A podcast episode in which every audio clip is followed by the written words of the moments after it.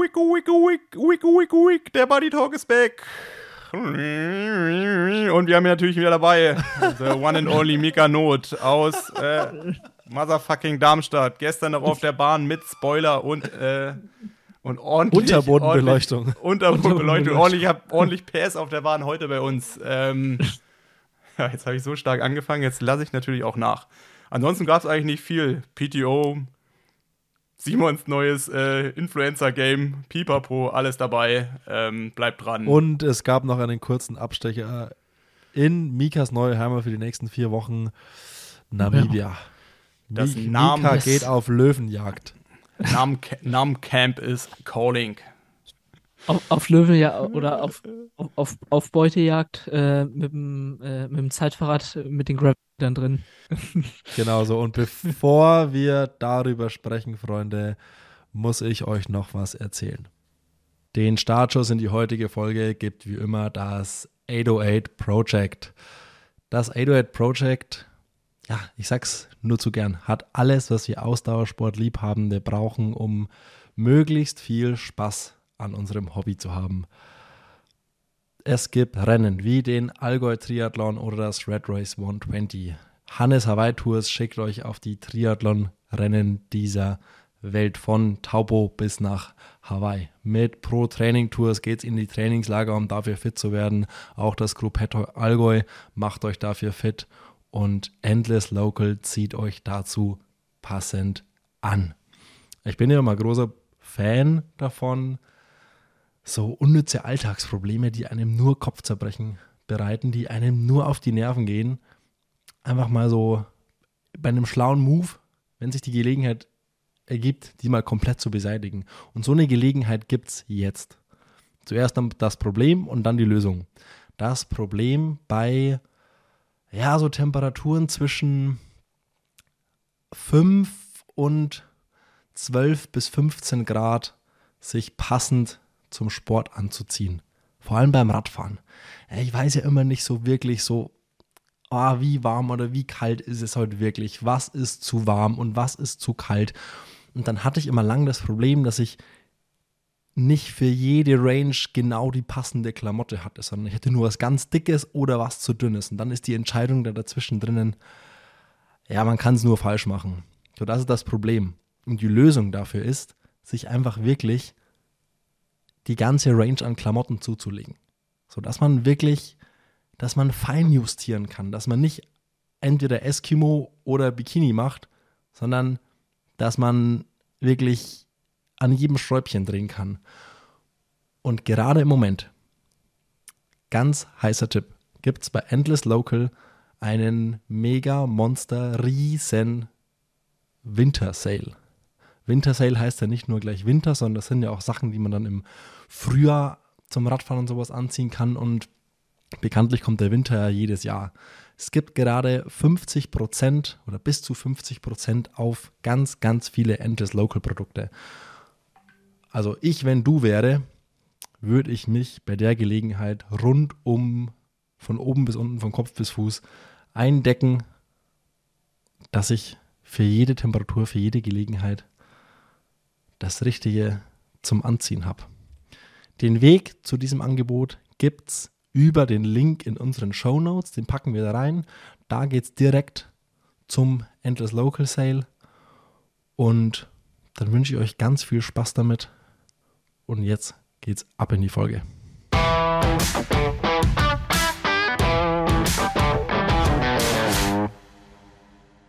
Hopp. Ja, weiß ich nicht. Sind wir irgendwie schon ready to go? Wollen wir alle mal Start drücken oder was ist die Lage? Äh, ich glaube, es wird heute ein Freestyle-Ding. Äh, Ich habe äh, ich, ich hab Notizen. Ich habe Notizen. ich habe auch, äh, okay, da können wir direkt los. Ich habe auch zwei, drei Notizen, habe ich auch.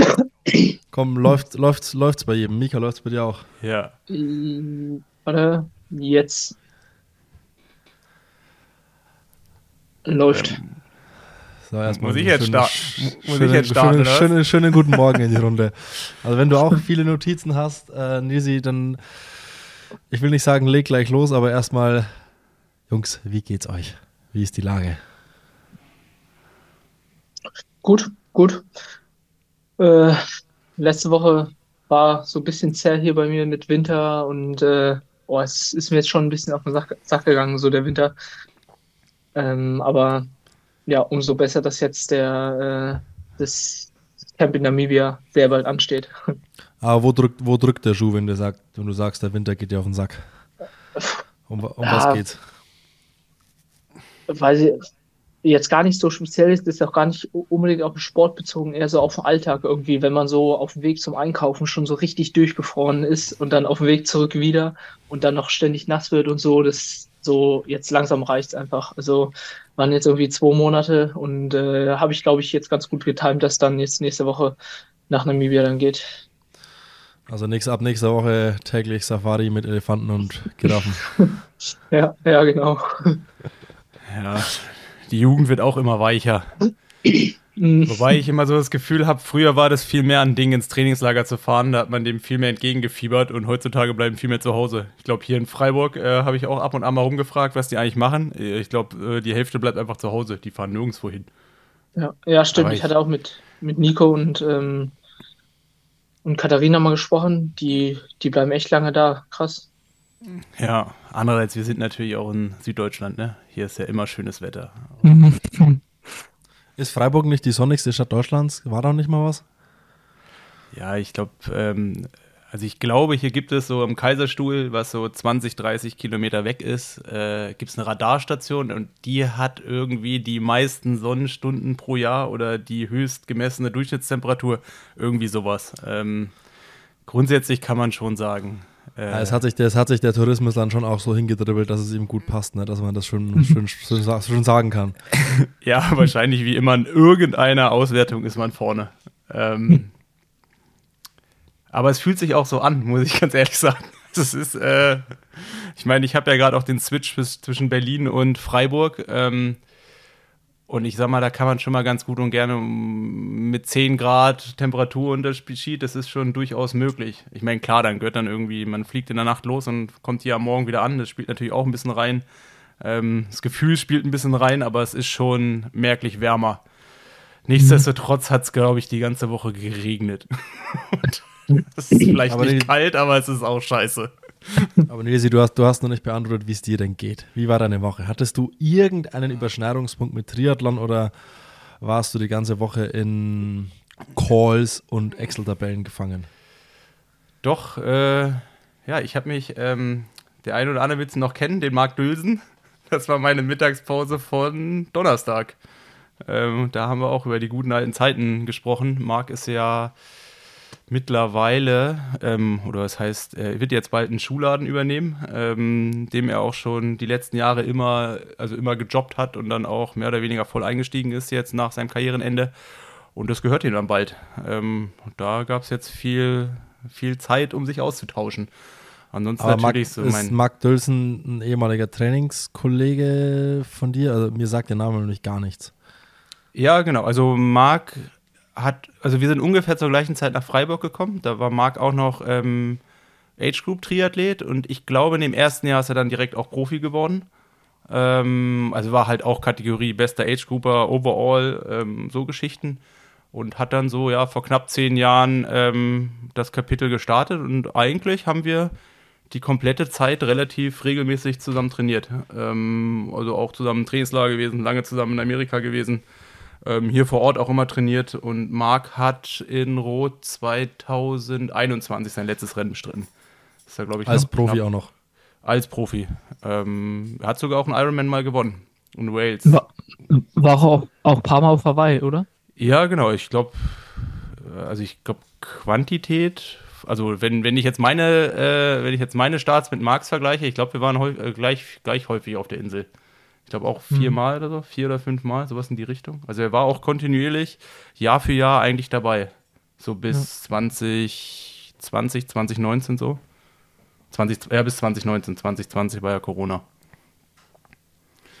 Ja, Das, das, zeigt, das, zeigt mal, das zeigt mal wieder, wie seit wie kurzer Zeit ich eigentlich erst in diesem, diesem Sport bei, beiwohne. Dass, ihm- dass Ja. mir der Name wirklich gar nichts gesagt hat. Ja, andererseits, aber Marc äh, kannte dich halt auch nur so halb, ne? Ja, ja. Der, der, der Also, Typ, mit dem ja. du Podcast macht, machst. Ja. woher, woher soll er mich auch kennen? Ja, ja, nee, ist, ähm, das Rad geht halt weiter. Neue Charaktere kommen ins Spiel rein, ne? Und ich glaube, ähm, ich meine, zu Mika hat er ja eigentlich eine ganz gute Verbindung, weil ähm, Ben hat ihn damals auch trainiert, die letzten, boah, bestimmt drei, vier Jahre. Ähm, dementsprechend hattet ihr, glaube ich, auch schon ab und an mal Kontakt, oder? Oder so Halbkontakt. Ja, ja genau. Also auch einmal über den Schuhladen und ähm, vor Augusta ähm, hatte ich oder hatte Ben ihn mal gefragt, ob wir ein bisschen in die in die Daten quasi von damals noch noch schauen können ähm, und er die weitergeben kann.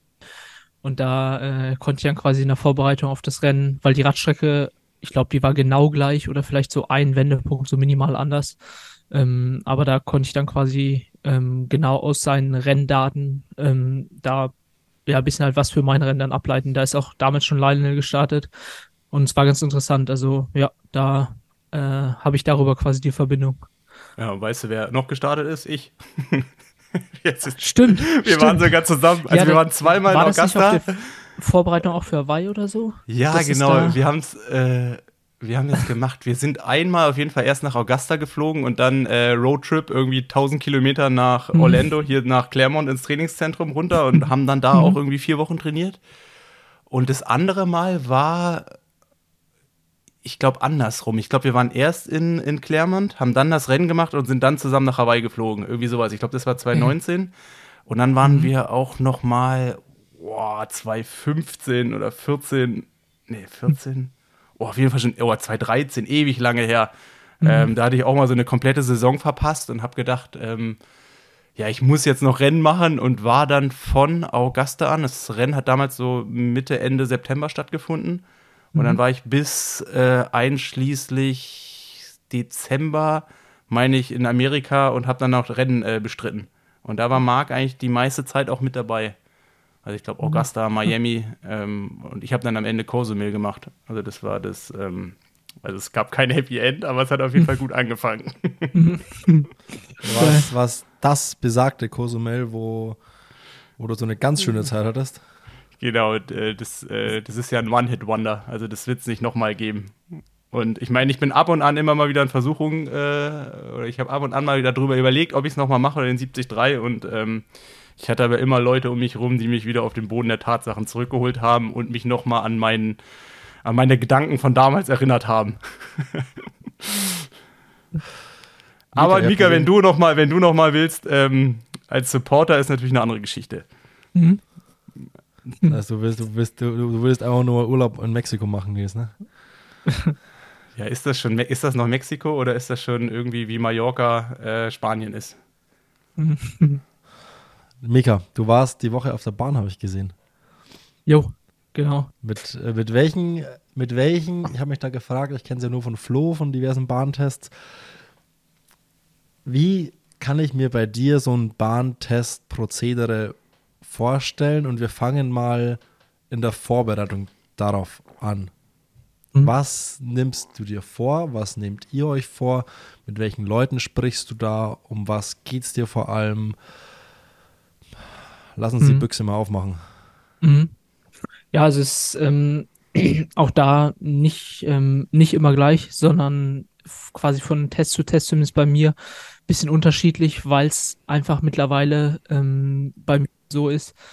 Also man wünscht sich halt, man geht so auf die Bahn und findet so zack 20 Watt oder so und ähm, hier ändert man was, ah ja geil, das ist schneller, dann das die nächste Änderung, ah geil, das ist auch schneller. So wünscht man sich halt, aber ist halt leider in der Re Realität nicht so, ähm, sondern letztendlich ähm, ja weiß ich und wusste, hat sich jetzt auch nochmal bestätigt, quasi, dass meine Position schon echt gut ist so. Ähm, und es geht quasi immer mehr um, um halt eher Feinheiten. Ähm, und dann auch da probieren wir das halt möglichst langfristig halt zu denken ähm, und jetzt eben nicht zu sagen, yo, jetzt bei einem Test muss jetzt das Maximale rauskommen, sondern ähm, wir planen dann halt schon mit, mit mehreren Tests ähm, und dann quasi von Test zu Test so ein bisschen denken. Ähm, und da ähm, ja, spielt auch Ben auf jeden Fall eine große Rolle, der da viel koordiniert. Ähm, und dann die, ja, die, Jung, die Jungs von Canyon. Ähm, also jetzt war auch der, Vince, der Vincent wieder da.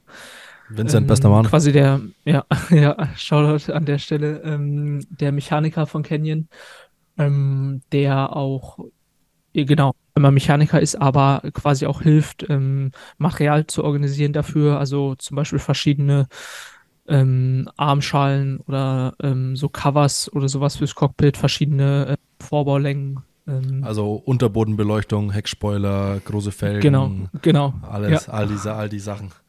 Ja, ganz genau, ganz genau. Ähm, ja, und dann ähm, ist es natürlich schon so, dass, dass man dann überlegen muss, okay, mit, mit was fängt man an? Also ist jetzt vielleicht für Age Trooper schwierig, ähm, das jetzt auch so umzusetzen. Ähm, da denke ich mal, aber ist auch einfacher, was an der Position noch zu finden. Und an der Position sind auf jeden Fall dann die größten ähm, Fortschritte, die man machen kann. Ähm, aber wir haben jetzt quasi gesagt, okay, erstmal jetzt die Position noch, noch in Vordergrund da halt ein bisschen was rumprobieren, ähm, bevor wir dann andere Sachen testen, weil andere Sachen wiederum halt mit der Position auch zusammenhängen. Also zum Beispiel halt der Anzug hängt halt ja auch mit der Position zusammen. Also ob ich jetzt einen ganz flachen Rücken habe oder der, der Rücken jetzt eben vielleicht so halt leicht hoch geht. Ähm, ja, also Geschichten ähm, oder auch Helme hängt natürlich auch krass von der Position ab. Ähm, und deswegen wollten wir jetzt quasi erstmal die Position halt relativ festmachen. Ähm, also da halt viel rumprobieren und darum ging es jetzt auch in dem Test. Also wir haben echt ähm, eigentlich einmal so, kann man sich vorstellen, wie so ein Rechteck haben wir halt ausprobiert. Also halt man startet mit der Baseline, quasi so wie ich jetzt bisher jetzt schon gefahren bin. Ähm, und dann haben wir halt alles ausprobiert. Also länger gehen, ähm, länger und höher, ähm, kürzer, tiefer, äh, länger und tiefer, ähm, all so ein Zeug. Ähm, das Wichtige ist halt, dass man bei den Sachen immer nur halt so one step ähm, at a time macht. Also, dass man jetzt nicht länger und höher geht, weil wenn es dann langsamer ist, weiß man nicht, okay, war das jetzt langsamer, weil es länger ist oder weil es höher ist. Und ähm, von daher ist so ein Testtag echt ziemlich anstrengend. Also ähm, man fährt halt, ähm, man geht halt immer wieder auf die Bahn ähm, und macht halt einen Run. Kann, warte, warte, warte, warte, ich ganz kurz einhaken, mhm. du springst mir ein bisschen, bisschen zu schnell. Mhm. Ähm, habt ihr im Vorfeld eine ganz klare Liste, mhm. was ihr alles abarbeiten wollt? Also welche Positionssachen, welche Equipment-Sachen, welche Helme, von welcher Marke, von welchem Hersteller, welche Stoffe beim Anzug. Habt ihr ein ganz klares Prozedere im Vorfeld definiert? Oder ist es dann mhm. eher auch so ein Freestyle rumtüfteln? Hm, ähm, nee, schon relativ klar, würde ich sagen. Relativ klar mit Raum für normalen oder für, für auch ein bisschen Augenmaß, sag ich mal. Ähm, und halt in der Situation, wenn man sieht, okay, die, die, Daten in die Richtung sehen richtig gut aus, dann geht man da vielleicht noch mal einen Schritt weiter. Aber ähm, es gibt schon, also ähm, schon so einen quasi Fahrplan, ähm, wo dann die, ähm, also wie gesagt, erstmal zwei Baseline-Messungen ähm, sind da und dann quasi ist dann war dann Messung 3, ist dann Position ähm, quasi Position 2 und dann der nächste Run ist Position 3. Und was dann die einzelnen Positionen sind, das haben wir jetzt nicht genau aufgeschrieben, aber uns halt ähm, auf jeden Fall äh, Gedanken schon gemacht, dass wir wissen, okay, wir, wir gehen erst länger oder wir gehen erst kürzer oder wir gehen erst höher, quasi, dass wir die Reihenfolge schon, schon halt durchgesprochen haben. Auch da wieder ähm, auch äh, noch mit Vincent abgesprochen, ähm, weil ist ja auch klar, dieses Co das Cockpit umbauen ist natürlich, also beim Canyon ist es schon relativ easy, aber trotzdem dauert das natürlich auch, auch seine Zeit. Und äh, Zeit ist auf jeden Fall ähm, ja wichtig, dass man da, dass man da relativ auf Zug ist, wenn man auf der Bahn ist, weil man halt da nicht, nicht unbegrenzt Zeit hat. Ähm, und von daher war, war quasi nach dem Baseline erstmal Positionsmessung. Ähm, und dann am Ende, nach den Positionsmessungen, war dann quasi die schnellste Position nochmal testen. Und dann haben wir halt erst angefangen mit, mit Helme testen. Ähm, und weiter sind wir jetzt auch noch gar nicht gekommen bei dem Test. Also zum Beispiel Anzüge habe ich jetzt ähm, noch keine verschiedene von Ryzen getestet. Ähm, das, das kommt dann beim nächsten Mal. Aber wie gesagt, das Hauptziel war jetzt auch nochmal die Position quasi zu überprüfen. Ähm, und, und das genau Testprozedere an, an sich wie funktioniert mhm. mhm. Also an dieser, nochmal kurz zu der Liste, der hangelt man sich so lang, hat aber auch, kann jetzt auch nie vorher sagen, okay, wir schaffen jetzt genau 10 Runs oder genau 13 Runs, weil das hängt halt auch vor allem dann davon ab, ähm, wie dann, wie lang das Umbauen dann dauert. Und ähm, wir waren jetzt zu zweit, beziehungsweise am Ende zu dritt auf der Bahn. Das heißt, ein Athlet fährt, bei den anderen Athleten wird geschraubt ähm, oder die warten halt einfach, wenn jetzt zum Beispiel nur ein Helm, Helm getauscht wird. Ähm, und ja, dann ging es halt los. Erstmal kurze Bahngewöhnung, aber das war jetzt bei mir zum Glück kein großes Problem, weil ich, weil ich schon halt ein paar Mal auf der Bahn bin und da jetzt kein Problem habe, da sauber quasi halt zu fahren. Ähm, und dann läuft es halt so ab, dass, wie gesagt, ein Athlet immer nur auf der Bahn ist. Mm, und da war es, in meinem Fall waren es immer so ungefähr acht Minuten auf der Bahn.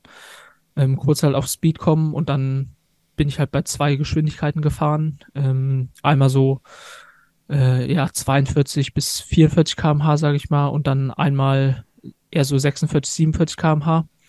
Mhm weil auch da, also das ist für Radsportler noch mal entscheidender, aber ähm, es gibt bestimmte Sachen, die halt bei hohen Geschwindigkeiten schneller sind, aber bei niedrigen Geschwindigkeiten langsamer. Ähm, und da muss man sich halt auch überlegen, okay, ähm, ja, ist das jetzt, äh, was für Schlüsse zieht man daraus? Also zum Beispiel, letzte Folge hat ja auch gesagt, dass ich mal mit Miguel hier, Heidemann hier relativ viel gefahren bin. Ähm, und die testen, ich glaube, bei 45, 50 und 55 km/h. Irgendwie so. Ähm, und da gerade bei Anzügen ist es wohl so, dass einige Anzüge bei 45 km/h echt langsam sind, aber bei 55 km/h dann deutlich schneller sind. Ähm, und dann ist es halt da eine Überlegung, dass sie zum Beispiel in Teamzeit fahren, wo man ja halt einfach schneller unterwegs ist, dann einen anderen Anzug fährt als im Einzelzeitfahren.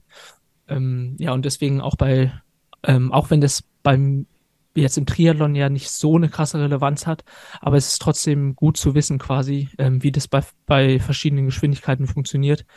Ähm, und man muss halt auch sagen, so, ähm, ich kann halt auch nochmal besser ein Gefühl kriegen, ähm, ist die Position oder wie ist die Position bei verschiedenen Geschwindigkeiten und dementsprechend ja auch ähm, Power, ähm, also Leistungswerten ähm, fahrbar, weil ich meine, so 42 bis 44 km/h ist halt relativ easy, also auf der Bahn. Dann fährt man halt auch im, eigentlich fast im kompletten Race-Setup. Da ist das, muss man eigentlich jetzt nicht viel treten, um, um da halt so schnell zu fahren. Ähm, aber bei 47 km/h, ja, muss man, also ist jetzt auch nicht super hart, aber man darf jetzt auf jeden Fall auch nicht trödeln, ähm, um das dann, das dann zu erreichen.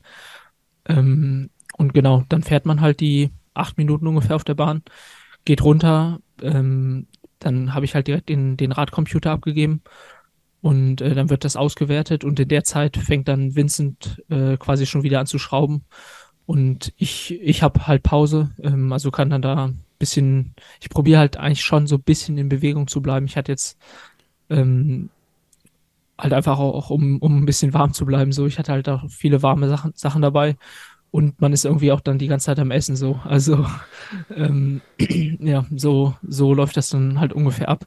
Ähm, aber es ist auf jeden Fall ziemlich, so die ersten zwei, drei Runden, wenn man dann wieder auf die Bahn geht, nachdem man halt dann 20 Minuten da rum, rumstand, ähm, sind auf jeden Fall immer ziemlich, ziemlich eklig erstmal. Ja, besonders dieses, äh, man hat schon einen halben Tag äh, mhm. Dann ist es kalt, dann dauert es irgendwie mal länger und dann muss man mhm. ja auch wieder auf 47, 48 km/h beschleunigen. Oh, und das kann dann auf Dauer. das, man wird ja. irgendwie müde, man wird ja auch im Kopf dann irgendwie so knusper, weil man mhm. ja dann doch alles irgendwie zu gut machen will. Äh, so ein Tag, der schlaucht schon ganz schön. Und ich meine, du hast wahrscheinlich auch morgens angefangen um 10 dann mhm. dauert es ja eh immer irgendwie gefühlt zwei Stunden, bevor man dann wirklich loslegt. Ähm, und dann zieht man ja durch, bis dann abends irgendwie um 18 Uhr äh, andere auf die Bahn wollen. Mhm. Äh, und dann bist ja. du halt irgendwie auch planiert. Ja, ja also, also schlauchend, schlauchend be be beschreibt es echt ganz gut. Ähm, also wie gesagt, das die, so die, die Intensität ist jetzt nicht hoch, aber das ist halt irgendwann wird es halt so eine richtige Ekelintensität wo man halt eigentlich ist es easy zu fahren, aber wenn man es halt jetzt irgendwie zum zehnten Mal macht und nach sechs Stunden da in dieser Halle, ähm, ja, wird es halt nicht, nicht einfacher und man ja, hat halt die ganze Zeit so ein Ekeltempo irgendwie dann drauf. Ähm, aber ja, ähm, ge geht, ja, dann, ja, geht dann auf jeden Fall auch durch. Ich meine, das ist ja dann so, ich sag mal, 42 ein bisschen unter Ironman Watts Ähm, mhm. 47 wahrscheinlich knapp drüber. Also das ist ja was, was man, wenn man wirklich trainiert ist, in, im Sommer dann, äh, mhm. auch du ja, der das ohne Probleme dann vier, viereinhalb Stunden treten kann. Also es ist ja nicht das Problem.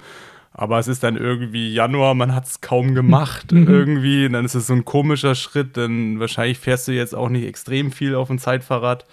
Ähm, ja. Und das ist halt äh, brutal. Aber sag mal, was war denn so der Gamechanger oder was ist gerade so der heißeste Scheiß? Also ich meine, Flasche in Einteiler stecken, das ist ja 2023. Also das mhm. macht ja jetzt, das hat ja jetzt sogar der Blindeste erkannt, dass das, äh, dass das was bringt. Also ich bin natürlich letztes Jahr noch total clean ohne gefahren, aber ich glaube, ich war auch, ich war ja dann doch auch, auch als Dinosaurier unterwegs. Mhm. Ähm, was ist denn dieses Jahr so? Ich meine, das ist ja auch der Vorteil, wenn du so auf die Bahn kommst ähm, und deswegen ist es ja auch so entscheidend, dass man das mit Leuten macht, die das halt regelmäßig machen, dass die halt auch viel mit anderen testen. Und anhand davon kriegen die ja auch mit, was vielleicht bei den verschiedenen Körperformen gerade irgendwie so gut funktioniert. Und das probiert man dann ja auch möglichst dann bei anderen Sachen, bei anderen dann irgendwie auch auszuprobieren und zu schauen, ob es da irgendwie ja für alle gilt, äh, gültig ist oder vielleicht nur für mhm. den einen. Ähm, und da geht ja so ein Gedankengut dann irgendwie auch weiter. Deswegen ist es ja auch so häufig so, dass wenn ein Fitter oder ein Tester das macht, dass äh, tendenziell alle äh, mit einer sehr ähnlichen Position drauf sitzen. Mhm, oder man sieht, ja. man sieht zumindest irgendwie die Grundidee dahinter. Wenn man genau weiß, wer von wem irgendwie gefittet wurde, merkt man auch genau, okay, da gibt es äh, Ähnlichkeiten. Ähm, mhm. Gibt es da irgendwie was, was dies Jahr irgendwie besonders gut funktioniert hat? Oder meistens ist ja auch beim Bahntest, es gibt so eigentlich immer so, man ist so vier, fünf Stunden, es ist gefühlt eineinhalb Stunden nichts so richtig passiert und dann gibt es nochmal so diesen einen Run, wo auf einmal diese drei, vier Watts purzeln, wo man selber nochmal so Adrenalinschub bekommt und merkt, okay, jetzt lohnt es sich nochmal richtig hier Gas zu geben. Also mhm. hattest du so diesen Moment oder gab es den diesmal?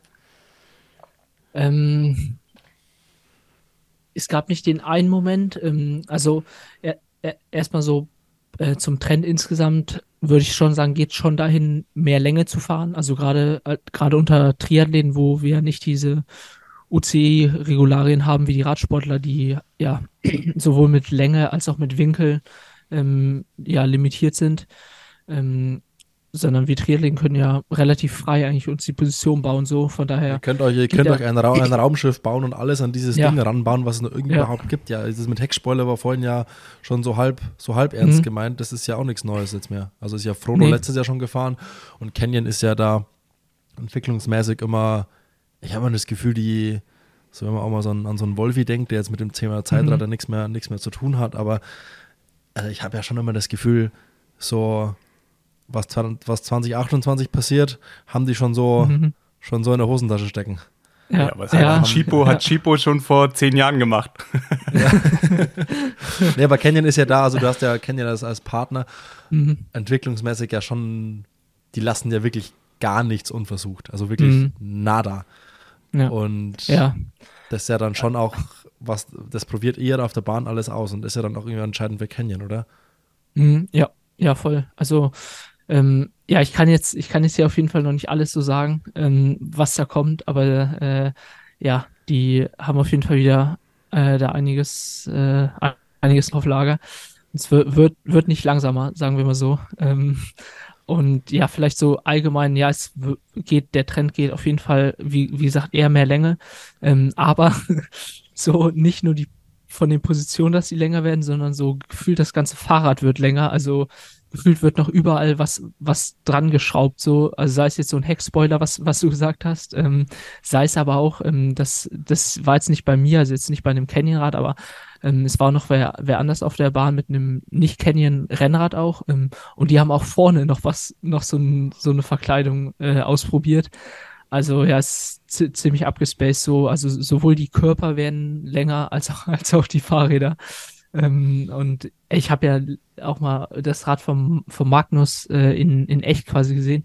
Und was das für eine Spannweite hat, ne? Also oh, so dieses, wirklich dieses von, Ding ist von ja, vorne riesig. bis ganz, ganz hin. Das ist, also ist wie so ein Bus eigentlich. Und ja, da, da, da, da, da, geht schon so ein bisschen der Trend hin. Und jetzt, wie gesagt, auch, auch habe ich das jetzt schon bei, bei Rennrädern gesehen, ähm, wo man auf jeden Fall drüber streiten kann, äh, was die Optik angeht. Ähm, und ich glaube, ich weiß ja nicht, ob das UC äh, konform war, was, was der Typ da ausprobiert hat. Ja, sieht auch dann irgendwann alles so zusammengeschustert aus, ne? Also so auf Bildern wirkt das ja gar nicht so, aber wenn du die Fahrräder in echt siehst, hast du es immer so Gefühl, hier hat noch irgendwie jemand ein bisschen Carbon-Panzertape äh, drüber gemacht und da irgendwie was. Äh. Ja, Magnus, Magnus Rad vor zwei oder drei Jahren, ich weiß noch, ich glaube, das war Challenge St. Pölten da stand Magnus Rad in der Wechselzone rum und da hatte er noch mit irgendwie äh, Heißkleber, Kabelbinder, keine Ahnung was, so eine Yogamatte auf sein, auf sein UFO da oben drauf geschraubt. Ja. Der, war, der war ja der Erste, wo so eine so richtig, so eine, so eine Schüssel als Auflieger hatte, die irgendwie 20 Zentimeter breit und 40 Zentimeter lang war. Und da hatte er so eine Yogamatte drauf und dieser Spacer-Turm, der ja alles andere als danach aussieht, mhm. als würde er das Ding überhaupt aushalten, weil der so riesig ist. Das ist ja der größte ja. Spacer-Turm im weltweiten Radsport gefühlt.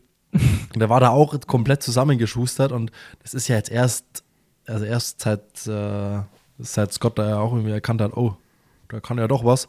Ähm, mhm. Alles so, so richtig clean und geil jetzt. Aber halt, ja. das war ja damals auch alles irgendwie zusammengebastelt. Ja, ja, ja aber gefühlt wird da, wird da ja auch immer noch relativ viel mit Alu gearbeitet, ne? Weil es einfach äh, wegen auch um Stabilität und sowas geht. Und dann hast du so ein Vollcarbonrad und dann auf einmal halt einen Lenker, der einen halben Meter nach vorne geht.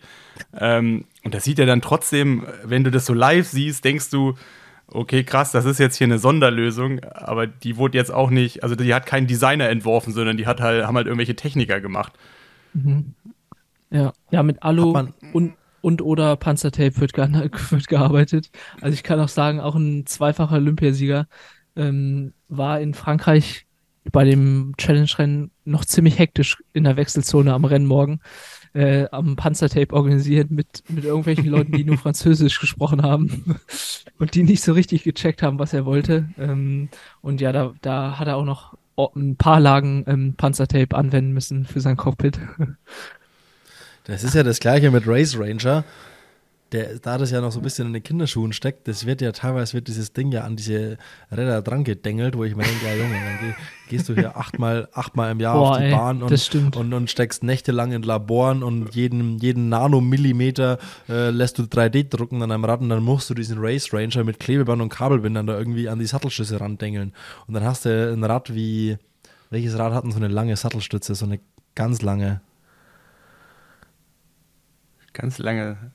Also so eine, so eine ganz schmale. Das kennen ja halt auch eine ziemlich lang, äh, lange schmale. Das ist ne? Cannondale, oder? Cannondale, Cannondale genau. Ja. ja. auf jeden Fall. Ah, das sieht man so kaum. Ja, oder das, das Specialized Schiff. Äh, dieses Specialized Ding.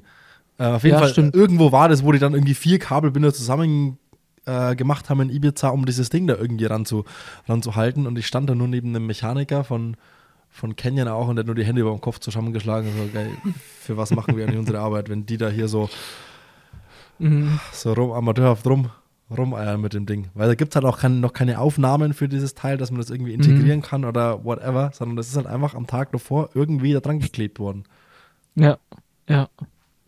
Ja, aber ich glaube, heutzutage braucht man nur halb so viel äh, Panzertape wie früher. Also ich will jetzt nicht wieder mit mhm. früher anfangen, aber da, da gab es ja noch nicht mal eine Radhalterung. Da hast du deinen Radcomputer einfach mit. Panzertape irgendwo hingeklebt. Ja, ja. So, jetzt, so, jetzt brauchen wir eine Wattzahl. Hilft, hilft ja alles nichts. Äh, wie viel schneller? 48 km/h. Wie viel Watts weniger musst du jetzt drehen? Kurze Werbung. Simon, hast du eigentlich auch immer so kalte Socken wie ich im Winter? Nee, also den Fehler mache ich nicht. Also kalte Socken. Also ich weiß nicht, was du anhast, aber ich habe hier jetzt gerade an meinen Füßen, weil die haben so ein hier in Girona sind die Böden ja sehr, sehr kalt. Da gibt es irgendwie auch kaum Fußbodenheizung, sondern das ist einfach so wie so Terrassenfliesen auf den Böden. Und ich habe so ganz kuschelige In Silence Merino-Socken den ganzen Tag an. Das sind eigentlich zum Trainieren, aber ich habe die auch so die ganze Zeit an, weil die einfach saugeil sind. So, so eine Merino-Socke ist ja was, was ich sage, das ist wirklich underrated. Das ist, bevor ich die ersten Merino-Socken von In Silence jemals bekommen habe, hatte ich nie Merino-Socken. Und da dachte ich mir so, Junge, wieso hattest du das nicht schon vor drei Jahren? Weil das ist so eine Merino-Socke anzuhaben, das ist so, wie sich in so eine Wolldecke einkuscheln. Das ist so, es ist wirklich richtig, richtig geil und richtig kuschelig. Und genau Simon, da ich habe noch was. Bevor du eine Merino-Socke ist wie Omas alte Socken mit ein bisschen diesen sportlichen Hauch. Also Omas Socke zum Sporttreiben. Ja, genau, das ist so die Stricksocke von Omi, Nur mit der kannst du auch Sport machen. Und mit der kannst du auch in Straßenschuhe rein, ohne dass die irgendwie shoppt und irgendwie äh, zu grob ist, sondern das, das trifft es perfekt. Und genau da setzt unser Partner in Silence an. In Silence hat so eine ganze Stange an verschiedensten Merino-Socken. Und es ist nicht so 100% Merino, glaube ich. Ist so, es heißt Merino Light. Es ist quasi auch perfekt zum Trainieren, perfekt zum Sport machen. Und jetzt gerade fahren wir hier so bei 10 bis 15 Grad Fahrrad, manchmal so einen Ticken wärmer. Und ich bin ja echt so eine Frostbeule am Fahrrad. Und ich trage ja immer noch manchmal sogar so 10 Überzieher. Aber wenn ich die 10 Überzieher weglasse, dann gibt es die Merino-Socke. Und wie gesagt, das ist maximal underrated, was so eine Merino-Socke kann. Und damit auch ihr euch für die ersten Radfahren, Radfahrten draußen mit guten, schönen Söckchen einkleiden könnt, gibt's mit dem Code BUDDY 15% bei In Silence bis zum 15. Februar. Also ist quasi perfekt zum Frühjahrsstart. Einfach eine Stange Merino-Socken holen und trust me, glaubt an meine Worte. Das ist für zu Hause auch easy, fürs Büro, für überall. Jetzt so in der Frühjahrsjahreszeit mit kalten Füßchen die perfekte Socke und zum Trainieren sowieso. In Silence schreibt man I-N-C-Y-L-E-N-C E. Checkt auch mal die Instagram-Seite der Jungs und Mädels von den Silence aus. Und Alex, einer der Gründer, war auch schon hier im Podcast zu Gast. Es ging um Athletenverträge, um Athletensponsoring. Es ging um, ganze, um diese ganze Vermarktungswelt. Und jetzt verrate ich euch mal was. Am 1.2. kommen zwei neue Styles, die Simon schon im Oktober fotografieren konnte. Die sind rattenscharf. Ich habe sie gerade im Moment an meinen Füßen. Werbung, Ende. Mm, Ich sag mal, Ungefähr. Ungefähr. ja, ich sag mal zwischen vier bis sechs. Okay. Und wie, wie oft gehst du im Jahr auf die Bahn? Oder denn wie viel der Test war das jetzt? Äh, der dritte, glaube ich.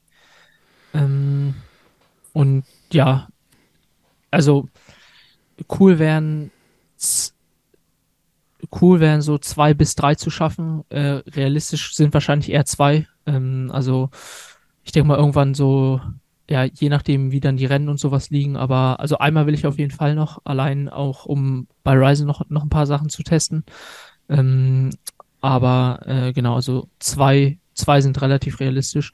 Ähm, aber zu den Wattzahlen, wie gesagt, so Watt, also klar, äh, Arrow is everything, aber es geht ja auch noch so ein bisschen halt um Komfort und so Sachen wie, ähm, wie ist die Position fahrbar im Sinne von, also einmal Komfort, Biomechanik, aber auch im Rennen quasi, äh, kann ich überhaupt nach vorne gucken oder schaue ich jetzt die ganze Zeit so nur unten auf die Straße und sehe eigentlich gar nichts.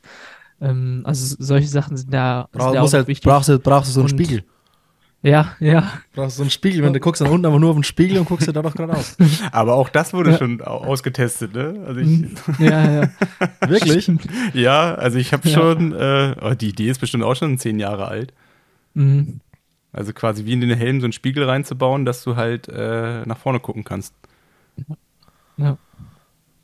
Ja, das lassen wir, das lassen wir mal lieber sein. Ich will nicht wissen, wie viele Leute dann, viele Leute dann da im Graben liegen. so, Ja. äh, Also du, deine Stimmung war am Abend besser als am, ähm, als ihr mit dem Test angefangen habt. Ja, am, am nächsten Morgen dann, am Abend war ich, war ich einfach platt.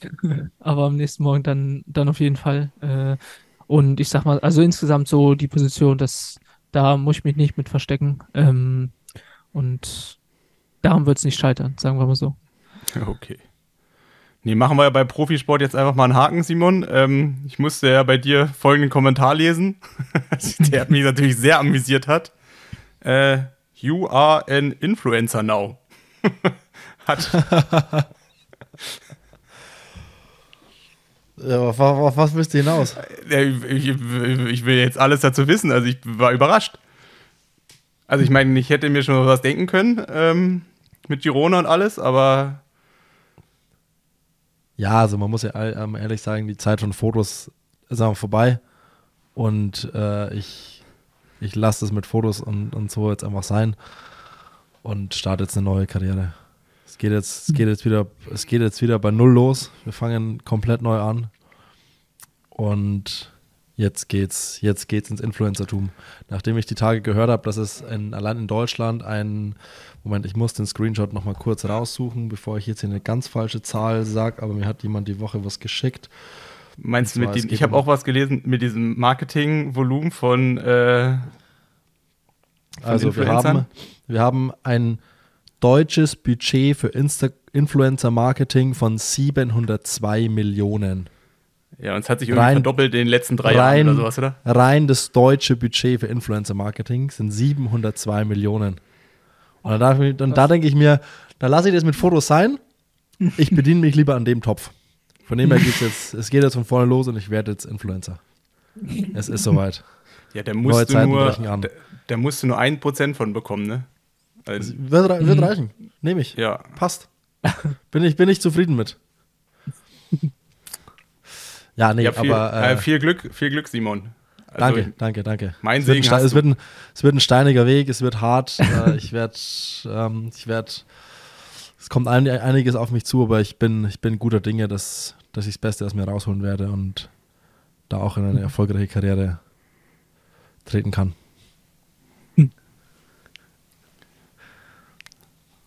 Also warte, äh, haben wir das jetzt schon abgefrühstückt, das Thema? da kommt dann noch was. Ja, wollen wir, wollen wir wirklich dieses Thema aufmachen rund um diesen Artikel und so?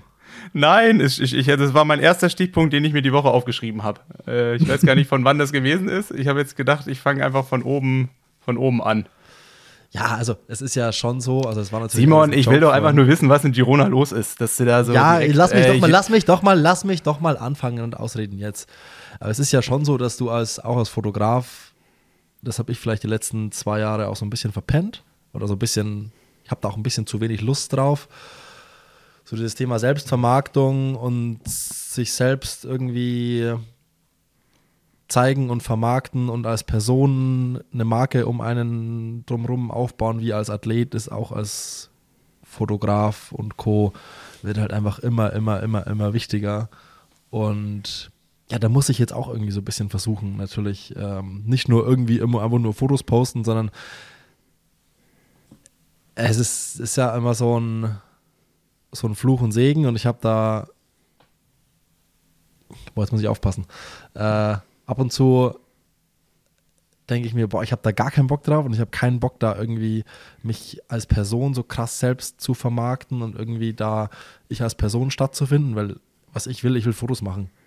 Ich will Fotos machen und die herzeigen, aber das Ding ist, damit kommst du nicht mehr weit. Das ist genauso wie du mit Rennergebnissen nicht mehr weit kommst. Also du bist halt, also du bist halt Goat und schießt halt Hawaii ab und keine Ahnung was. Es ist halt einfach, und so ist es in unserer Foto-Video-Welt irgendwie nicht anders. Es gibt so unfassbar viele gute Leute, aber wenn du dich nicht selber vermarktest, dann bleibst du halt einfach auf der Strecke. Und die ich Brands gucken schon auch sehr stark auf, also habe ich so das Gefühl, wenn ich sehe, welche Leute die Jobs kriegen, für die ich irgendwie sterben würde, wo meine absoluten Traumjobs sind, die ich irgendwie erreichen möchte, sind es zum sehr, sehr, sehr, sehr, sehr großen Teil, die einfach Leute, die einfach auch eine sehr gute Brand um, um die Persönlichkeit irgendwie haben, die sich sehr gut selbst vermarkten, die da einfach richtig gutes Zeug machen.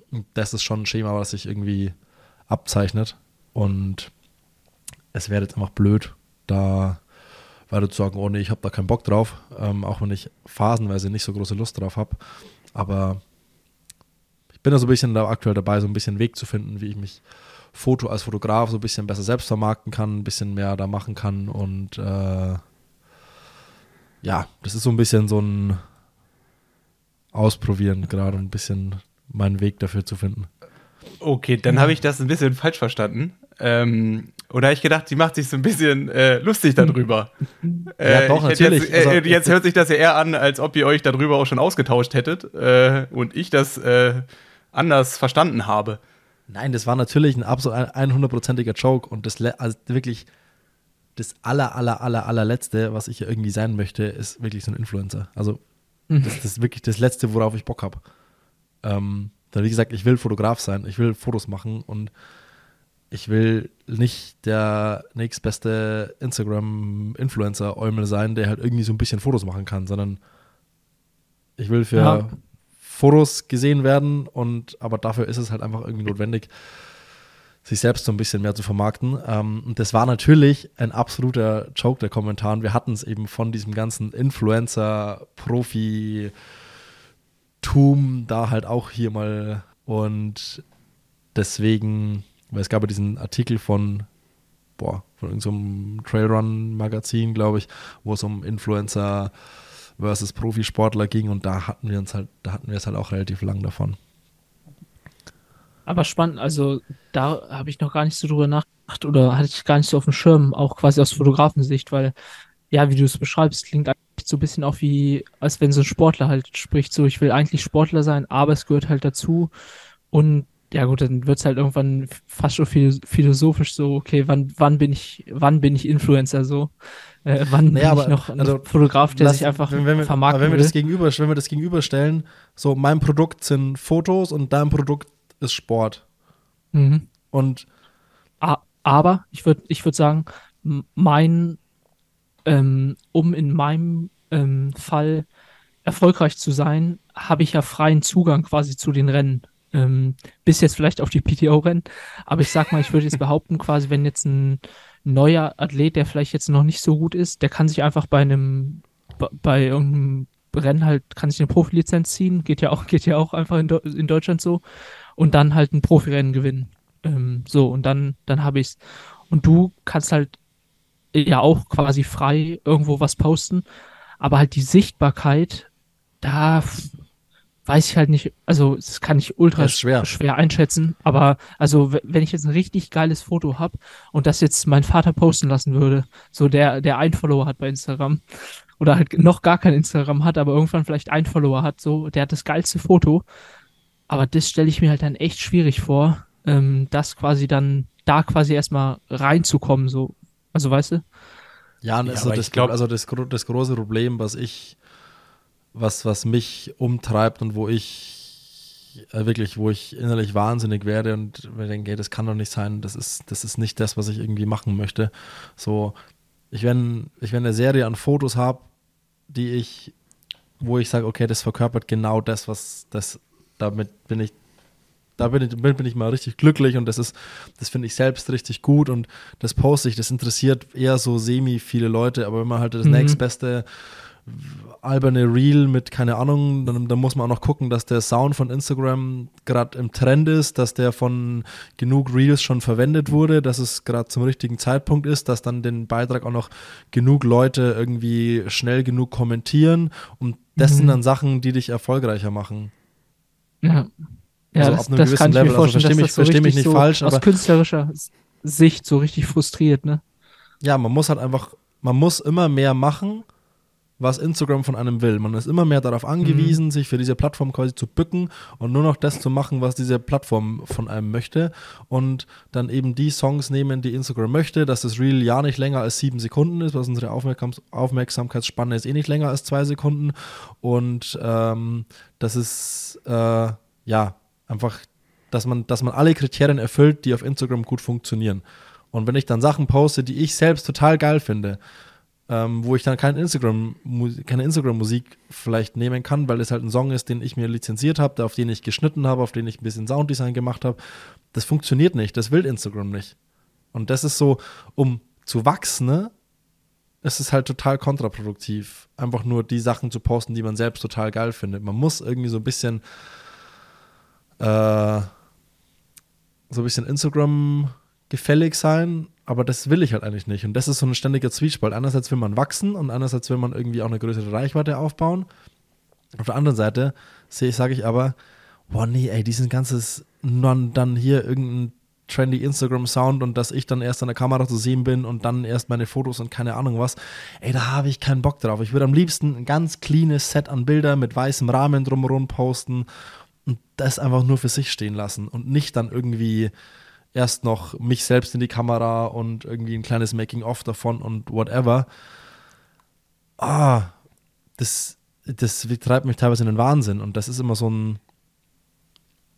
Einerseits muss man es machen, andererseits widerspricht es mir irgendwie und das ist ah, schlimm. Mhm. Ja. Spannend. Spannend. Ähm, Spannend. Aber ja, Ja. Ist Ja. halt irgendwie, Sorry, man muss da, sorry. wie gesagt, da, da, da hat Nils jetzt ein Fass aufgemacht. Sorry, Simon. ist hart. ist hart, das so zu, einzugestehen.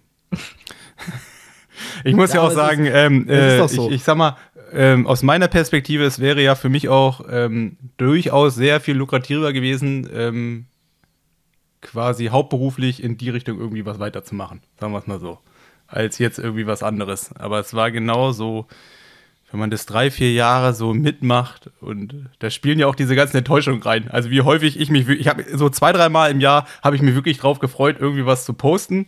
Und ich war eigentlich auch so in der Hoffnung, es kommt irgendwas Positives zurück und dann hat das nicht funktioniert, weil das halt wirklich war, etwas war, was mir gefallen hat und vielleicht so dann nicht verstanden wurde, wie ich das gerne gehabt hätte. Ähm, und dann so immer so einfach mitzuspielen, boah, ich war es dann einfach irgendwie, ich war dem auch einfach müde und hatte da auch keine Lust mehr drauf. Dementsprechend ähm, habe ich halt irgendwie auch einen anderen Weg eingegangen, oder bin ich einen anderen Weg gegangen, weil das halt irgendwie auch sau viel Nerven und Zeit halt einfach frisst. Ähm, ja, Boah, schließen wir das Thema. Das Thema hat mir diese Woche schon so viel schlechte Laune bereitet, wirklich. Da hast du jetzt, da hast du, boah, da hast du echt einen wunden Punkt diese Woche getroffen. Wirklich. so, Das ist wirklich schlimm. Ja, ich kann nichts dafür, Simon. Das hättest damit- du ja auch, hättest du ja auch damit- vorab sagen können, dass du nicht darüber sprechen willst. Nein, das Ähm, ist ja okay. Also das, das ist ja, aber ich, es- kann, ich mache daraus merkt- kein Geheimnis, dass ich damit struggle. Aber es merkte dann doch, dass ich ähm, schon nach eineinhalb Jahren Podcast äh, durchaus ohne nonverbal mitbekomme, was dich so antreibt oder was in deinem Kopf so gerade abgeht. Und das äh, freut mich natürlich auch. Aber hast du jetzt auch irgendwas Schönes aus? Gibt es irgendwas Schönes aus Girona? Oder ist äh, Daily Business? Äh, Ah, ich habe wirklich, ich habe wirklich die Woche ganz bewusst drauf geguckt. Also, okay, was, was kann ich aufschnappen? was, kann Nils, was, hier kann? Nils richtig heiß machen? Was, was kann ich, was kann ich den Jungs erzählen, was, was irgendwie super krass spannend ist? Ja, nada. Das Wetter ist gut. Es ist Simon, äh, ich habe eine hab ne, ich hab ne andere Idee. Wir haben dich ja gerade so genau da, wo wir dich haben wollen. Ich, äh, Oh. Eigentlich habe ich das hier mit einem großen, in einer großen Klammer. Ähm, Ja. Wir müssen es fast jetzt aufmachen. Was hast du eigentlich zu PTO Las Vegas? Och, ähm, da ich mich eigentlich wieder ein bisschen beruhigt.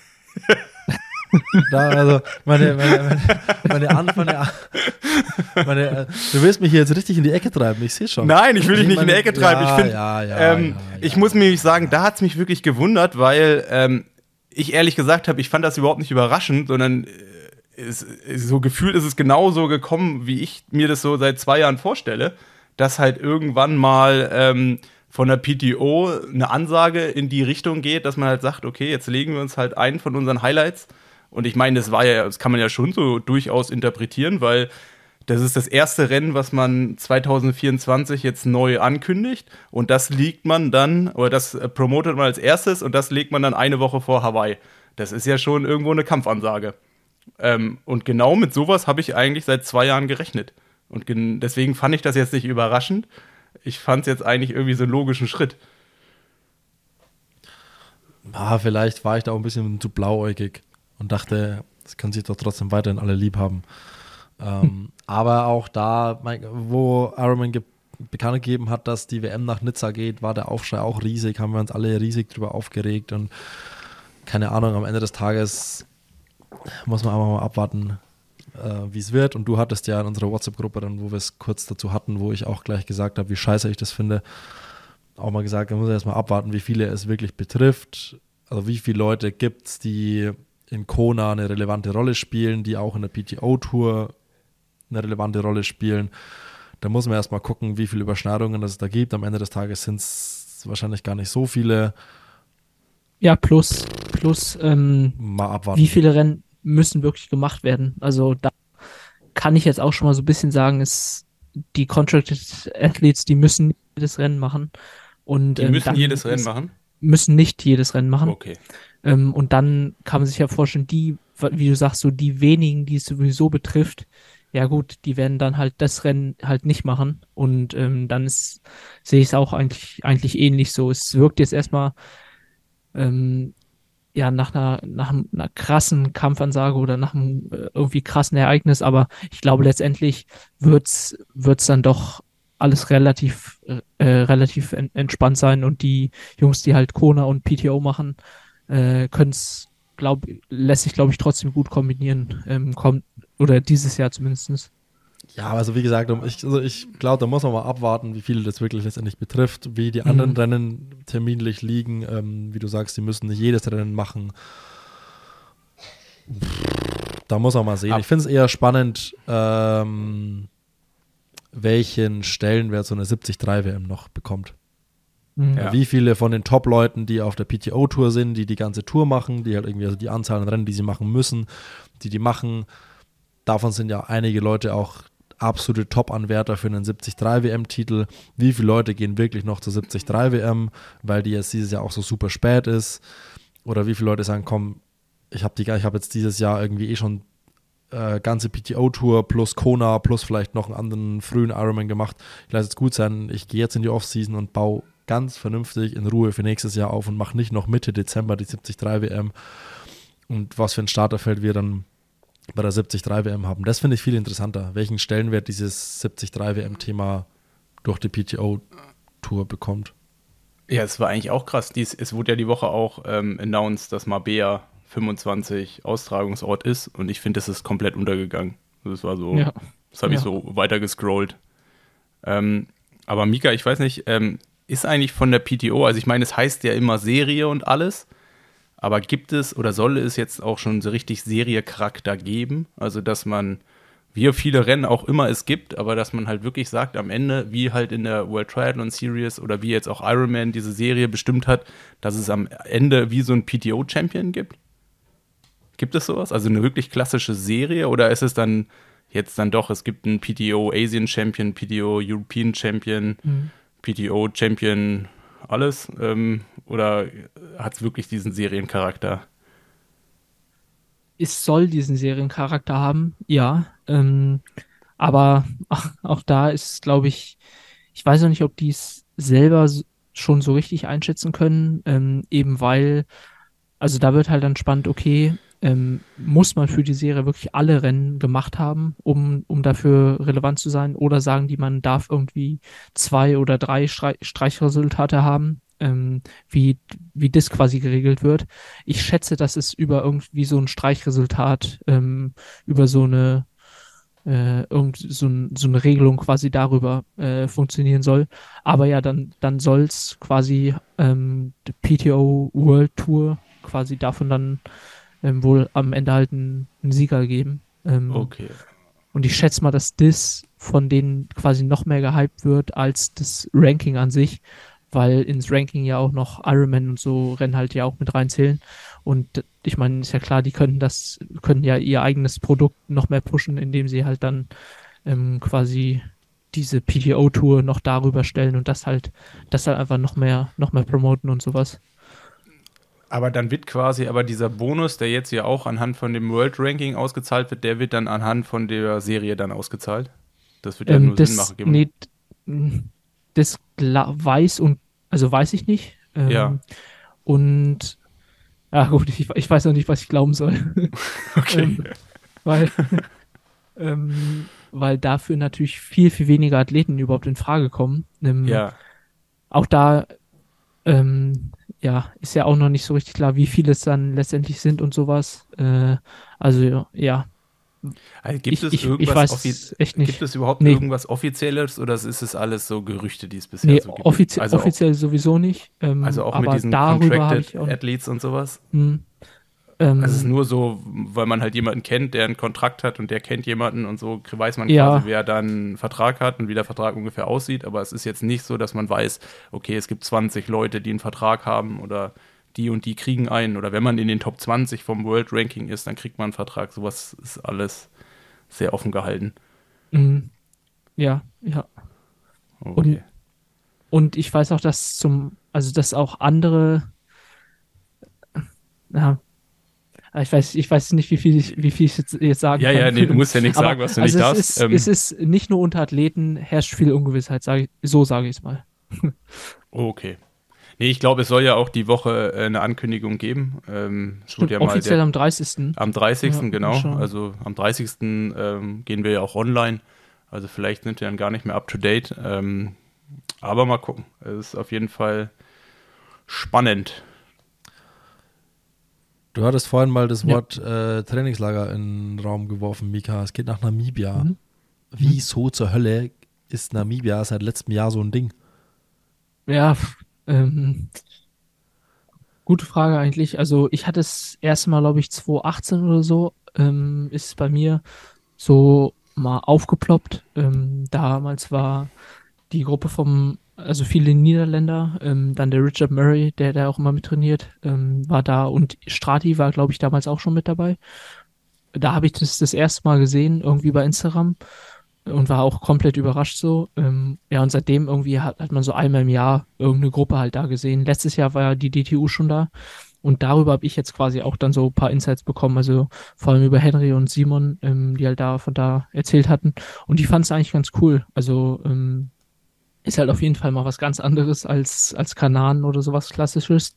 Ähm, es ist dementsprechend halt auch nicht irgendwie ein großes Hotel mit äh, ja, tausend anderen Triathleten, sondern also ich stelle es mir zumindest alles bisschen bisschen abenteuerlicher vor ähm, und habe auch eigentlich genau des, deswegen auch mal Bock drauf. Ähm, dann kommt noch dazu, es ist in einer leichten Höhe, äh, also so 1700 Meter lebt man. Also ist jetzt ein offi also in der Wissenschaft würde man wäre das jetzt glaube ich noch nicht äh, offiziell Höhentrainingslager, aber ist jetzt auf jeden Fall nicht auf Meereshöhe und man hat dazu noch relativ ja heiße Bedingungen, also 30 bis 32 Grad sind es da immer. Es war trockene Luft, also ich bin da, da bin ich, da bin ich echt schon gespannt. Ich habe jetzt ja den Vergleich zu Thailand, wo es auch so, so warm war, aber halt deutlich, deutlich, ähm, deutlich feuchter, also eher so 80 Prozent Luftfeuchtigkeit. Ähm, und jetzt in Namibia sind es, glaube ich, 30 Prozent. Also bin ich mal gespannt, wie sich das halt anfühlt. Aber auf jeden Fall hat man halt zwei ähm, ganz, ganz gute Stimuli quasi für den Körper. Bisschen Höhe, bisschen Hitze. Ähm, ja, und es ist halt einfach mal ein ganz anderes Flair. Deswegen hatte ich da halt mal Bock drauf. Äh, und jetzt in meinem Fall äh, sind halt auch noch andere gute da. Also so die DTU ist wieder da, ähm, wo man dann bestimmt halt mit Rad fahren kann oder so. Äh, und ja, äh, ich fliege jetzt mit dem äh, Valentin Werns, also auch ein Kurzdistanzler von der DTU, der aber auch nicht im Kader ist, äh, aber letztes Jahr mit denen da war und es halt cool fand und jetzt gesagt hat, yo, dann fliegt er jetzt auch quasi auf eigene Kappe dahin. Und da haben wir uns jetzt zusammengetan und sind dann quasi parallel zu den anderen da und sind in der gleichen Unterkunft. Das heißt, man kann mit denen äh, abhängen und sowas. Also ja, das war jetzt äh, quasi noch so der finale Grund, dahin zu gehen. Ist es teuer? Ähm, vor Ort nicht. Der Flug ja schon. Also ähm, vor Ort soll es wohl, äh, also die Unterkunft war jetzt relativ, relativ günstig ähm, und vor allem das Essen soll vor Ort halt günstig sein, also so Restaurants und sowas. Ähm, Aber kannst du, kannst du abschätzen, Ja. was sich so ein vier, vier Wochen Trainingslager in Namibia kostet? Ähm, boah, jetzt ad hoc nicht, ähm, kann ich aber auf jeden Fall äh, nächste Woche, nächste Woche euch genauer sagen. Ähm, ja, kann, kann ich gern, kann ich gern mal genau aufstellen. Ähm, Das wäre und natürlich dann, interessant. dann mal sagen, ja, ja. Ja, irgendwie ist Was- Namibia so das neue Südafrika. Ähm, früher ging es ja. Ja. auch immer, also es hieß immer Potchefstroom, das ist so eineinhalb Mhm. Stunden von, äh, von Johannesburg entfernt, also auch so Ei- Einstiegshöhe hieß es damals immer. Also das hat man quasi auch genutzt, also auch in der Zeit immer, um dann ähm, quasi ja, irgendwann in der Saison dann so ein Höhentrainingslager quasi vorzubereiten. Ich glaube, das ist ein bisschen niedriger gewesen, 13, 1400. Ähm, wahrscheinlich auch ähnliche Bedingungen ähm, und irgendwie auch mal so drei, vier Wochen. Ähm, da lässt sich halt einfach gut trainieren. Ja. Wahrscheinlich haben alle Leute schon genug Südafrika gesehen, haben irgendwann gesagt, wir brauchen Mhm. was Neues. Also Mhm. eingeführt hat das ja gefühlt so ein bisschen der Louis Delaye, ähm, der die Mhm. Niederlage damals trainiert hat, der jetzt auch, äh, oh, ich weiß gar nicht, was seine offizielle Funktion in der DTU gerade ist, aber der war ja auch mal äh, Bundestrainer, glaube ich. Hm, und ja. ist jetzt noch beratend zuständig. Ir- also es, es irgendwie quasi, beratend, ja. Und ich denke mal, der hat äh, dann Namibia auch äh, zur DTU gebracht, weil er halt mit den Holländern einfach gute Erfahrungen gesammelt hat. Ja. Ja, und im Vergleich zu, zu Südafrika soll es wohl vom Radfahren ähm, besser sein. Also jetzt nicht unbedingt abwechslungsreicher. Also soll wohl in auch viele, Südafrika gab es drei Runden. Da gab es Ja. Schick, da bist du in so eine, äh, in so eine Hühnerfarm gefahren, wo die Hühner quasi mehr oder weniger, äh, äh, ja, man hat die also, äh, wie soll man sagen, überfahren und die waren auf der Straße und du bist mal so zwei Kilometer über Hühner rüber gefahren. Mhm. Ähm, also man musste die auch irgendwie entsorgen, doof gesagt, äh, so auf Südafrikanisch. dann gab es äh, dann gab's eine Military Road, da bist, konntest du Auto und Back fahren und dann gab es eine Runde, die war glaube ich 120 oder 130 Kilometern und da musste man aber nochmal Auto und Back zwei, drei Kilometer weiterfahren, um zur Tankstelle zu kommen. Und dann bist du quasi, äh, hattest äh, drei Möglichkeiten, Auto und Back zu fahren und halt diese große Runde. Und dann hattest du hin, war es gefühlt äh, so ein, ja, hier würde man sagen, so eine Landwirtschaftsstraße mit äh, Schlaglöchern von, weiß ich, 20 Quadratmeter Umfang. Und zurück bist du dann auf der, auf, auf, ja, ich sag mal, Autobahn mit irgendwelchen Trucks und äh, ja, hast dich schon zwei, dreimal richtig im Graben eigentlich gesehen. Mhm. Und das war so Alltag in Südafrika. Ja, ich bin, also da bin ich echt gespannt aufs Radfahren. Ähm, aber ich nehme ähm, mein Gravelrad mit nach Namibia. Also ich nehme zwei Räder mit, ich nehme das Zeitfahrrad mit und das Gravelrad. Ähm, Boah, und kannst du richtig durch die Nationalparks graveln Ja, Mann. zwischen. Ja. Deswegen Also wird sie teuer. Deswegen wird sie teuer. Ja. Da, das ist ja richtig also, geil. Ja, ist so, also darauf fahre ich halt echt Ultrabox auch so ein bisschen halt noch mehr Abenteuer quasi ähm, und halt nicht nur Out and Back, also ähm, ja und ich habe jetzt quasi drei Räder dabei, also ich habe das Zeitfahrrad dabei, das Gravelrad und ich kann ja Du- die Du Laufräder mit vom, drei Rädern. nee, nee, nee, pass auf, ich kann ja die äh, die Laufräder vom Zeitfahrrad auch ins Gravelrad tun und da habe ich noch ein Rennrad und Ja, das du kannst ich auch hab die halt von Gravel, Canyon äh, die Grizzle Gravel-Laufräder, äh, ne, ins Zeitfahrrad. sogar vier Fahrräder. Ja. Ja, da, selbst da ist selbst beim Canyon nicht mehr die, Raf die Reifenfreiheit da. Ähm, aber ich sag mal, also mit den, mit den äh, Zeitfahrrad-Laufrädern im, im, im Gravelrad ist das genauso schnell wie ein Rennrad. Ähm, also ja, habe ich da, habe ich da eigentlich alle Möglichkeiten. Ähm, ja, aber vor allem so auf die, auf die Gravel-Touren habe ich echt richtig Bock und jetzt so im Februar ein paar lange, ist auch quasi viel Grundlage quasi geplant in dem Camp. Das heißt, schön, eigentlich meine Lieblingseinheiten, einfach so lange, äh, lange Radfahrten und dann noch auf dem Gravelrad mache ich eigentlich am allerliebsten. Ähm, ja, habe ich schon, habe ich schon richtig Bock drauf und bin halt, bin halt echt gespannt auf die, auf die Strecken ähm, und wie quasi weit ab vom Schuss ich dann da halt wirklich fahren kann, auch so mit, keine Ahnung, irgendwelchen wilden Tieren oder so, weil ich meine, dann werde ich da halt ja schon alleine fahren. Ähm, ja, bin ich, bin ich, bin ich echt gespannt, wie das wird. Aber ich, ich sehe ich seh, ich seh, ich seh dich schon von irgendwelchen Antilopen oder boah, jetzt ganz, ganz dünnes Eis, was es da alles gibt, aber ich sehe dich schon, dass du von irgendwelchen wilden Tieren gejagt wirst und boah, da sehe seh ich, da sehe ich richtig geile Drohnenbilder, wo du, wo Mhm. 15, du in so einem Schwarm Antilopen und du mittendrin mit deinem langen Wehen, langen wehendem Haar offen hinten aus dem Helm raus. Und dann, und dann Ja. so König, König, König, der Löwen, König der Löwenmusik und ab, da, ab dafür. Da, hast Nee, du, da du haben wir dann wieder, da haben wir Nein, dann du wieder brauchst, ein du brauchst Instagram-Reel, was Influencer-Musik. funktioniert. Wir wollen die Reichweite. Du brauchst Braucht, hier. genau. Dann auch, dann die auch schon eine Musik Influencer, Instagram-Musik und dann Mika. Dann Genau. ist die Ja. Reichweite, die gehört dir. Die Ja, Musik perfekt. von deinem letzten Reel. die ist ja gerade der heißeste Scheiß. Ja, aber geil. Also Gravel in Namibia, das ist ja, Ja. mal Hammer. Ja, ja, ich bin gespannt. Hab Bock. Hab Bock. Ja. Sehr gut. Am Anfang habe ich ja gedacht, ähm, ich weiß nicht, nach unserer Podcast-Aufnahme mit, äh, mit dem Joe Deichmann folge ich dem ja auch so ein bisschen. Und der ist gerade in, ähm, in, ähm, in Portugal oder war jetzt gerade und der ist auch die ganze Zeit irgendwie rumgegravelt. ah ja. Die, Tri die neue. Triathlon-Generation, ne? Ja, ja.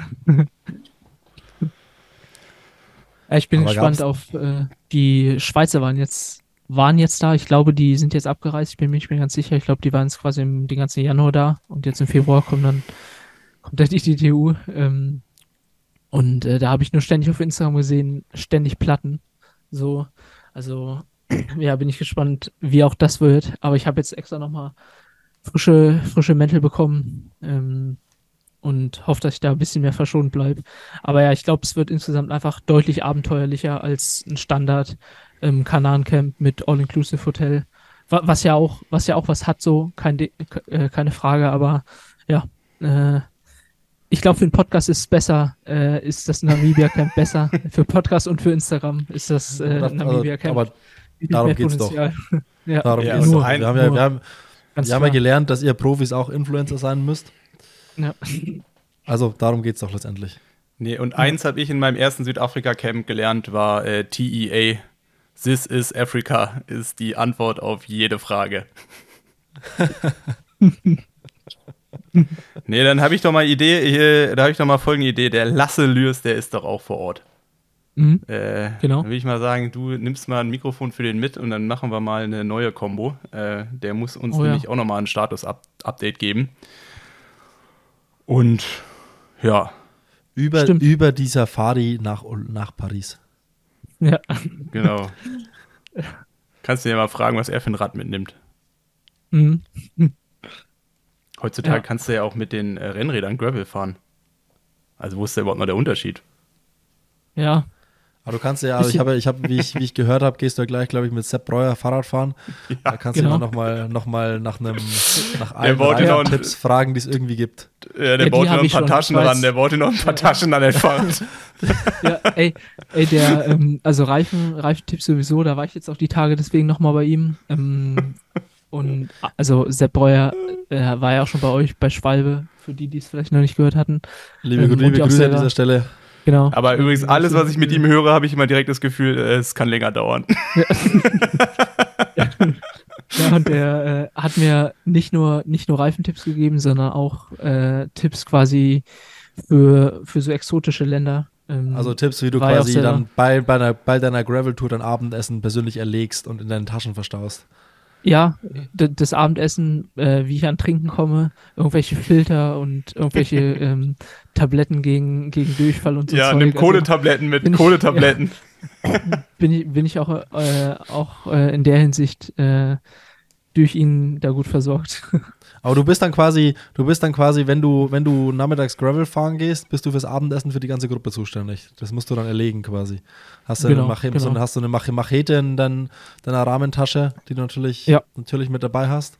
Und dann Genau. in, der Arsch, in der Arschrakete, die aus Aerogründen natürlich mit dran ist, äh, wird dann wird's dann verstaut und dann geht's ab nach Hause und dann ab auf den Grill. ja, ja. ja, und wenn, Ja, sehr gut. Und wenn wenn die Kamera die- aus ist, dann wird doch wieder im Hotel geschlafen, ne? ja, So, Jungs, ich glaube, es geht im Blödsinn. Ja, bevor es heute noch in eine falsche Richtung geht. Also ich habe hier schon noch ein paar Notizen, aber das wird jetzt alles wieder Fässer aufmachen, die sehr groß und sehr lang sind. ähm, hebe Ich ich freue mich, ich freu mich schon auf nächste Woche, muss ich ganz ehrlich sagen. mhm. Ja, ich mich auch. Wann fliegst du? ja.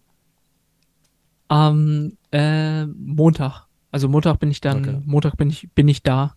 Ähm, ist so ein Nachtflug. Genau. Genau. Erste, erste, erste Klasse versteht sich. Natürlich. Klar. Gut, Männer. Machen wir einen Punkt. Jo, Machen wir einen Punkt. Klingt gut. dann. Punkt. In dem Sinne, schöne Grüße aus Freiburg. Ich hoffe, euch hat's gefallen. Bis in die nächste Woche. Tschüssi. Genau. Macht's gut. Bis dann. Tschüssi.